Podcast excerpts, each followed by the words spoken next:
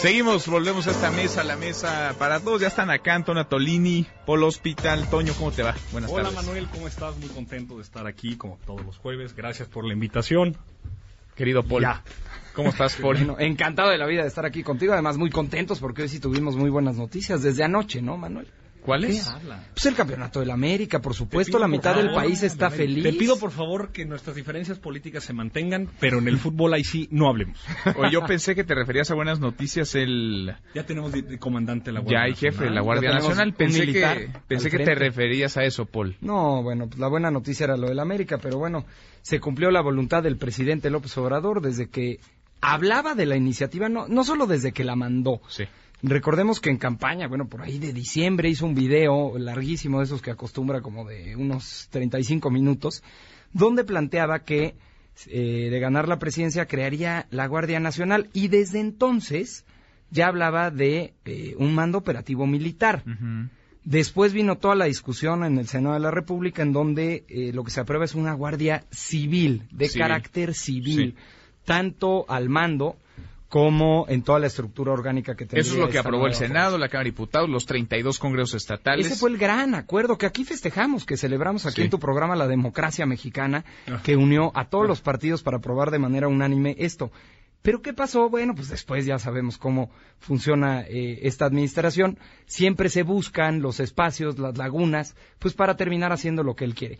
¿Cuál es mi preocupación? Pero es, le- es legal lo que hizo el presidente. Sí, sí, puede ser legal, pero también inmoral, como diría Inmoral. la máxima. A ver, Toño. De- de tratar de engañar. Esta, esta mes, es- este programa Sí, se llama Mesa para Todos. sí, así es. Creo que esta sección debería llamarse Diván para Paul. Sí. Porque ahorita nada más Y para muchos yo. de los que nos No, no, escuchan, No, o sea, no, no, también- no para muchos. O sea, las preocupaciones de- quizá de la un gente que hoy 20%, ha cuestionado eso, las Quizás un 20%, desestimas. porque la Guardia Nacional tiene una aprobación de casi el 78%. La Guardia Nacional Civil. Déjame Ojo. Por eso se llama el diván para Paul. Paul, O, o las falacias de Atolini, Paul, le podemos poner a esta sienta, acuéstate. Pues un jueves, siéntete- un jueves, si quieren. Siéntete Ándale. cómodo. Hoy es jueves de falacias de Atolini. Por favor, adelante, Paul, Antonio. acuéstate, siéntate cómodo. He escuchado tus preocupaciones y tengo todo lo que necesitas para que tú hoy llegues a tu casa. No, pero tengo muy muchas más, solamente te A ver, dije una. Vamos con la primera. Vamos. Lo que dices es cierto, es legítimo. Oye, espérame, pero es que yo no estoy entendiendo de qué va. A ver. El general de brigada, diplomado Estado Mayor, el general Luis Rodríguez Bucio, es un tipo de primera.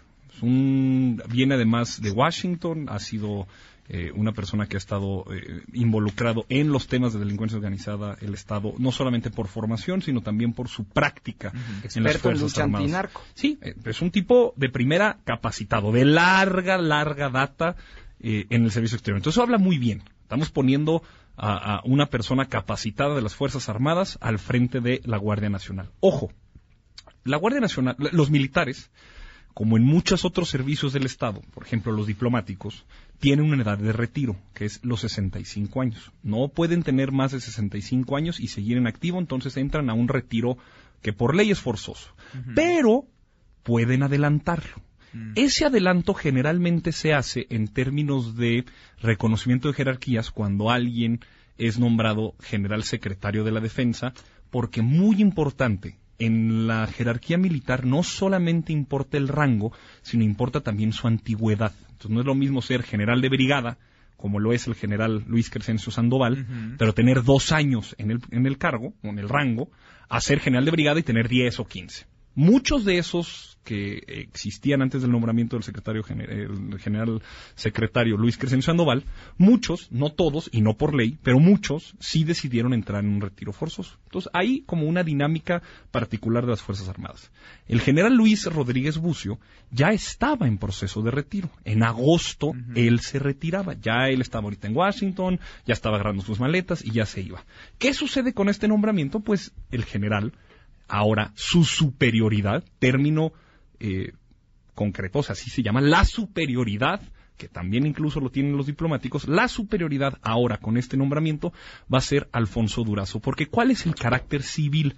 Y esto está, si se lee y se entiende el dictamen que salió del Senado. Es carácter civil. Uno, pues porque el mando es, digamos, el mando es Alfonso Durazo, su Civil. conformación civil es policíaca en términos de evaluación, programa, proyecto, pero sí es de Fuerzas Armadas, es decir, sí es militar en su disciplina, jerarquías, prestaciones, se van a utilizar los cuarteles y además, pues bueno, tiene una lógica que si vamos a hacer un cuerpo conjunto de marinos, ejército, fuerzas armadas, eh, fuerza aérea y también policía, porque eso también es una parte importante del carácter civil de la conformación de la Guardia, que también van a haber policías, quien los organice, quien los administre, sea un militar, pero ojo, de formación, porque ya en este momento el plazo de retiro de el general Luis Rodríguez Bucio entra de manera efectiva, o digamos, cuando ya él sea el comandante de la Guardia Nacional, él ya no será militar en activo. Va a ser un civil.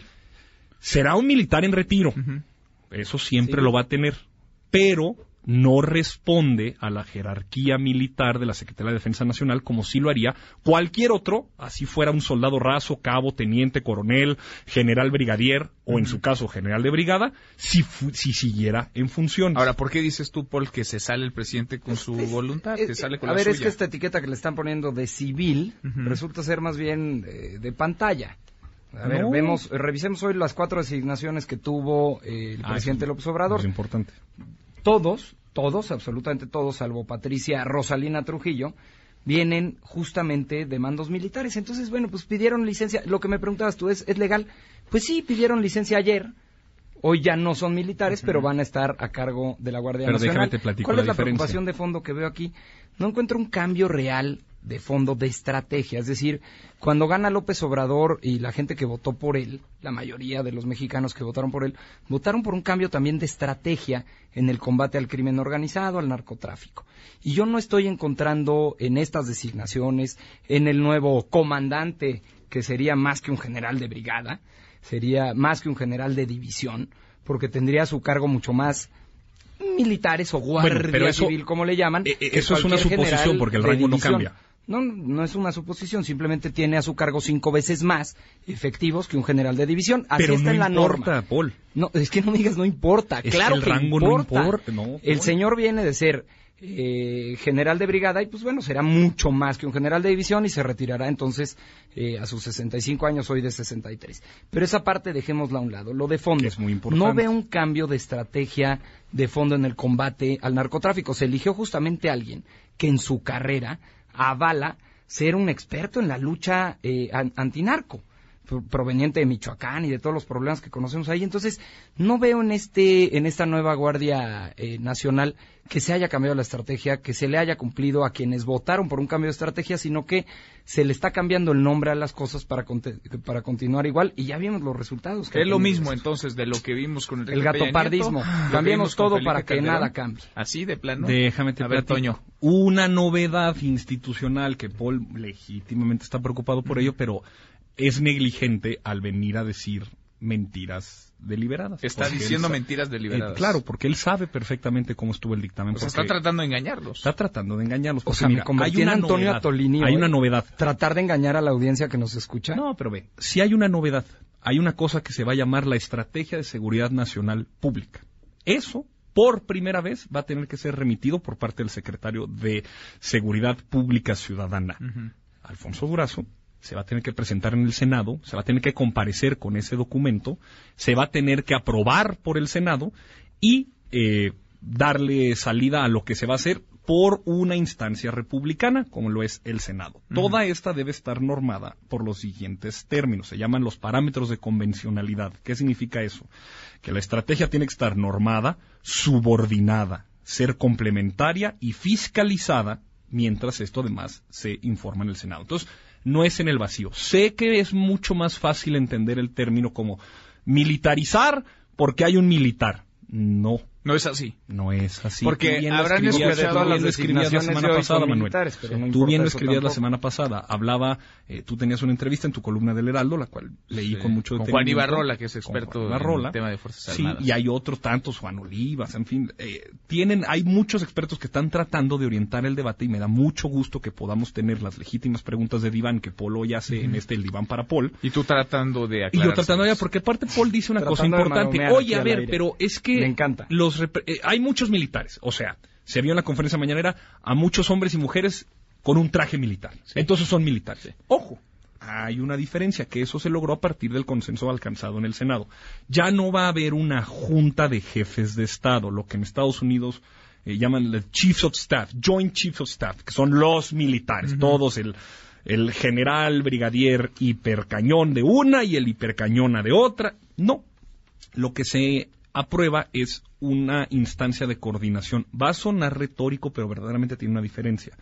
Ya no es intrainstitucional, es interinstitucional. Entonces hay un representante de la Marina, hay un representante de la Sedena, hay un representante de la Secretaría de Seguridad Pública y también conforman dentro de las mesas de Secretaría de Seguridad eh, otros elementos como por ejemplo eh, fiscales, está también la Comisión Nacional de Derechos Humanos, las comisiones estatales, es decir, hay distintos sectores en la mesa.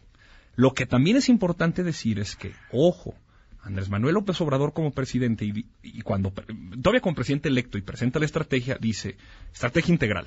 Son 10 puntos, vamos a empezar a atender las causas, vamos a entender la pobreza, la marginación, el desempleo, aquí están estos otros muchos programas. Se acabó la guerra contra el narco. Claro, tenemos 15 años eh, entendiendo esto como... ¿Y, todo lo que pasó en la mañana está? ¿Qué pasa? ¿Qué sucede?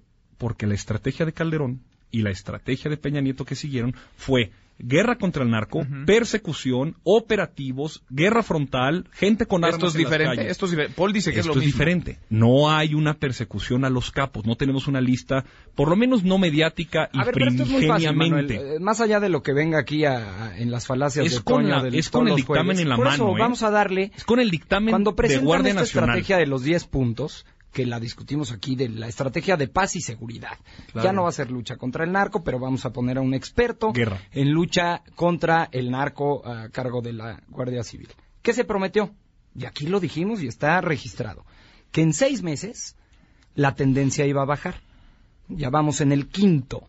Vamos contando. Correcto. Espero que en un mes, aquí en las mentiras de Atolini de los jueves, nos puedas decir qué creen. Es que Paul, tú ya va bajando. Tú me quieres revelar mentiroso. Uno, yo no, soy funcionario. Dos, Ah, pero, pero sí te atribuyes cuando nombramos, hicimos, propusimos. Yo me, pero yo, me siento parte de algo más grande. No, yo me, yo, me siento algo más parte, pero es que la posición de Paul aquí no me gusta para nada porque lo que está buscando es, que fracase lo que el gobierno. el señor secretario eso, no, yo deseo Tú me que quieres ya agarrar en curva pero a ver, diciendo lo que dijiste no se va a cumplir. Sido el mes más violento en los últimos 20 años pues quiere decir que tres meses después, es decir, a la mitad del tiempo que Durazo dijo que iba a bajar esto, no ha bajado. Esto es una cosa complicada. Es una preocupación nacional. Paul y yo hicimos campaña. Yo estaba defendiendo un proyecto y por supuesto que lo hice. Pero Paul está en una posición partidista real, desde donde viene él a tratar de ubicar un proyecto político. ¿Y tú te quieres vender como analista cuando eres un propagandista del claro que soy un hombre partisano. Así me he vendido. nunca, he escondido mi filia. Pero cuando tú, Paul, me dices...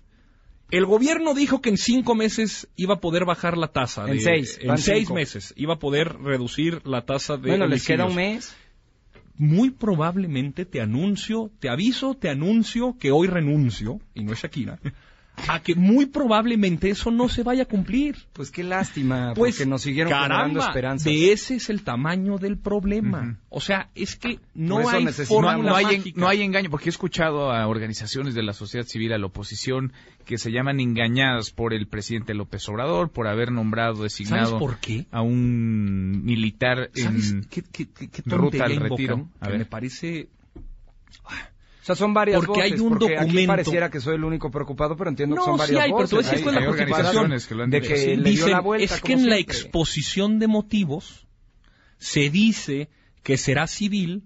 Es que ellos siguen entendiendo, esta estas organizaciones de la sociedad civil, eh, siguen entendiendo conceptos como totalidades orgánicas. ¿A qué me refiero? Militarizar significa todo lo que ellos quieran y los demonios que han traído detrás para poder acusar de que quien quiera proponer eso nos está llevando al infierno.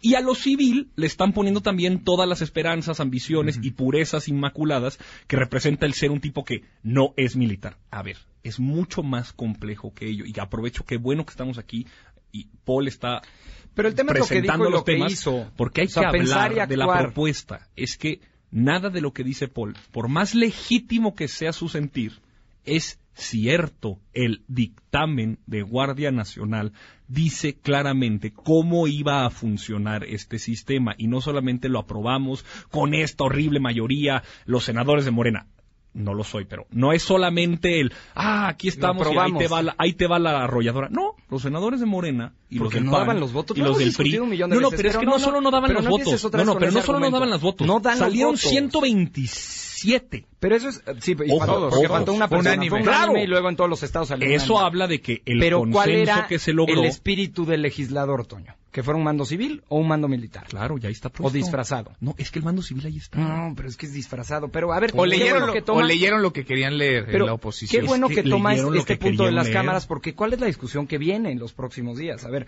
ya está aprobada la Guardia Nacional, que pues medio es civil y medio es militar. ¿Qué viene hacia adelante? Las leyes secundarias. Ya los Y ahí eh, vienen los puntos de las IES. Viene el uso de la fuerza, el registro de las detenciones, las reformas al Sistema Nacional de Seguridad Pública y todo lo que va a derivar en la Guardia Nacional. ¿Cuál es ahí, sí, francamente, la preocupación? Que ahí sí ya no requieren de la oposición. Porque las leyes secundarias serán con mayoría simple y no mayoría de dos terceras partes, porque no es una reforma constitucional. Yo lo que veo- Entonces vamos a ver cómo Morena organiza y le da un cuerpo legal a esta Guardia Nacional. Pero ahí te va. Ver. Y eso viene en las próximas semanas. Hay otro, hay un otro elemento a considerar. Necesitabas dos terceras partes para aprobarlo en el Senado.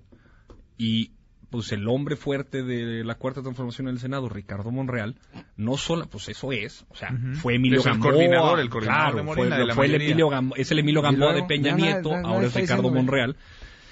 No solamente se dedicó a buscar a los 68 senadores que se necesitan para tener las dos terceras partes, sino que se dedicó a tener 127 senadores, que faltó uno para poder sacar. Eso fue unánime. Pero luego también pasó otra cosa. La Secretaría de Gobernación, eh, Olga Sánchez Cordero, el subsecretario Zoe Robledo, trabajaron para que la, la reforma constitucional de la Guardia Civil, aún habiendo ya conseguido los 16 congresos locales que se necesitan para aprobar una, una reforma constitucional, no se promulgó 17. 17, claro, o sea, el 16 más 1. Gracias. 17. Digo, No se promulgó, no se promulgó hasta que no tuvieron a todos los congresos. En realidad creo que fueron 28 los que tuvieron. Entonces, No, todos, una- sí, tuvieron todos. o todos. Todos, todos, Gracias todos por la corrección, 32, Manuel. sí. El ánimo y el espíritu de consensar lo más posible con todas las fuerzas políticas para que se asuma como propio de todos los partidos algo que termina siendo política de Estado, yo veo que está en el interés. Nace, No nace creo- blindada entonces la Guardia, porque además firmó el martes con Mm, Michelle mm. Bachelet del presidente López Ah, Obrador bueno, el es acompañamiento importante. para esta guardia, para no la sé si Guardia blindada, Nacional. porque no me gusta el término blindada porque poco dice, o sea, es sólida, es consistente legalmente, pero está consensada. Consensada con todos. Con todas todos, las fuerzas Paul. políticas, sí, y vamos a ver qué viene en las leyes secundarias de esta Guardia Nacional. Ahí vienen los detalles, ahí viene la forma Pues el que diablo van va a estar ahí, en Pues el los diablo está en los detalles, y lo peor es que aquí no van a requerir de la oposición, entonces pueden echar adelante las leyes secundarias sin los votos de la oposición. Otro tema, otro tema de esta semana y de la mañanera, el presidente López Obrador pasa por pedirle, él le hizo la sugerencia al diario Reforma que transparente, que nos cuente a todos cuál fue su fuente, quién le filtró la carta que el gobierno, que el presidente López Obrador envió al rey de España pidiéndole se disculpe con México por los abusos cometidos durante la conquista. Bueno, y Hubo mucho ruido, hubo muchas críticas, hay quienes se tomaron esto como una afrenta a la libertad de expresión, el presidente pidiéndole un diario, a un medio, que revele sus fuentes, Toño Antonio Tolini. La neta no está bien Que no está bien. lo que le pidió el presidente a Reforma. Que pida... No es una suge- eh, mira, revelar fuentes yo no es entiendo correcto. la estrategia ilegal, de es comunicación. No, pues no es ilegal. O sea, ¿no están protegidos ustedes los periodistas A ver, para pero- no pero es un revelar la código de el, ética. el secreto es un secreto. Es un que tú te secreto. puedes- Y están o sea, protegidos para no hacerlo. El honor la ley, sí. del Gracias, periodista. Tenía esa Ah, duda, gracias, porque un Escucha lo que periodista estoy serio diciendo, me lo dice. Paul. Estoy diciendo que Andrés se equivocó. que esto es primicia. O sea, no, a ver. Dejó yo- de ser la mesa de las falacias Entiendo de Atolini. en- el diván de Empezó a Paul. decir la, la verdad. Paul, échate el diván. Me gusta, me gusta. Me Se gusta que equivocó, no está el presidente López Mm, Obrador. Mira, yo entiendo por qué lo dice. Es la estrategia de comunicación, estás generando todavía la confrontación con la prensa, él, él las llama fifí, conservadores, hipócritas, eh, liberal a los que están a favor de la transformación, conservadores a los que no. Es consistente con su estrategia. A mí me gusta mucho cómo lo hace, muy bien. Creo que aquí eh, las implicaciones son otras. Eh, por más prensa fifí que creamos o crean o digan que es reforma, por más fake news que pongan en la portada, por más lo que tú quieras y mandes, pues eso son decisiones editoriales de los jefes. Ujú. el periodista, el hombre o la mujer de a pie que está trabajando por encontrar la verdad, no importando si incomoda, favorece, no, siendo compromiso con la verdad, pues claro que un recurso fundamental que le da credibilidad, honor, palabra, peso, son sus fuentes. Sí. Mm, Y no debe revelarlas. No debe revelarlas. No, no, reforma. Son prensa fifí, son conservadores, aguanten vara. Pero de las fuentes, no. ¿Se vale entonces no estar No. de acuerdo en todo en la 4T? Pues ve. Sí se vale. Pues Mira, claro. es la primera vez Paul. que escucho a uno de los propagandistas favoritos de la 4T Así es, decir pues- que se equivocó, pero Pues somos, la verdad somos, es que somos objetivos. en ocasiones sí, sí los avientan contra la pared y pues no hay otra cosa que decir más que se equivocó Andrés, espero que lo puedan tuitear, grabar y demás. ¿Qué no está sí está pasando? A ver, hablábamos en el bloque anterior que no nos está cumpliendo López Obrador, no nos está cumpliendo con que baje la gasolina, no nos cumple con la generación de empleos, no nos cumple con el crecimiento económico, no nos cumple con el tema de la seguridad. Pero ¿sabes qué sí está haciendo en estos cinco meses? A y ver. lo ha logrado muy bien. ¿Qué? Devaluar la voz del jefe del Estado mexicano. Este afán de estar todas las mañanas, durante una hora y media, respondiendo todos los temas de los que conoce y de los que no conoce, enredando las cosas, echando choros, echando culpas, señalando gente, descalificando mexicanos, medios de comunicación, organizaciones sociales, lo único que ha logrado es devaluar la voz que tenía el jefe del Estado mexicano. ¿Y qué está sucediendo? Es que ya no lo o se está en haciendo serio. un daño a sí mismo en Yo- las yo creo que sí, porque francamente a veces ya, ya de plano escucho aquí, por ejemplo, al propagandista decir, no, no estoy de acuerdo, y otros dicen, no, es que no lo tomen tan en serio, es que no quiso decir esto. Entonces, Bueno, a quieren empezar a normalizar lo que dice, y me recuerda mucho, por ejemplo, cuando nos escandalizábamos después de que tomó protesta Donald Trump como presidente de Estados Unidos, con cada tuit que ponía. Y ahora, pues ya normalizaron el tema de, no, no le hagan caso, hombre. Pues tuitea esas cosas, pero no, no Bueno, es eso, que no cuando hay quiere decir- diplomáticos de verdad y en Cancillería se y no devalúa- aprendices, Se devalúa lo que dice el jefe de un Estado, en el caso de Estados Unidos con Trump, en el caso de México con López Obrador, está devaluando la Bueno. figura presidencial. Pues ¿cuántas conferencias de prensa dio Peña? Ah, una, Cero. ¿verdad? En el Palacio Una, Nacional. acompañado de de la Andrés Toño. Toño, Gracias, entre- gracias Manuel. Hablar mal Gracias, de Peña Paul. no hace Gracias, mejor a Paul. López Obrador. Gracias No, bueno, del el Tienes anterior que ser un presidente. poco autocrítico. Gracias, gracias Paul. Antonio ¿Te gustó el Tolini, diván? muchas gracias. Gracias, querido Manuel. Por, por el hospital. Mesa para todos.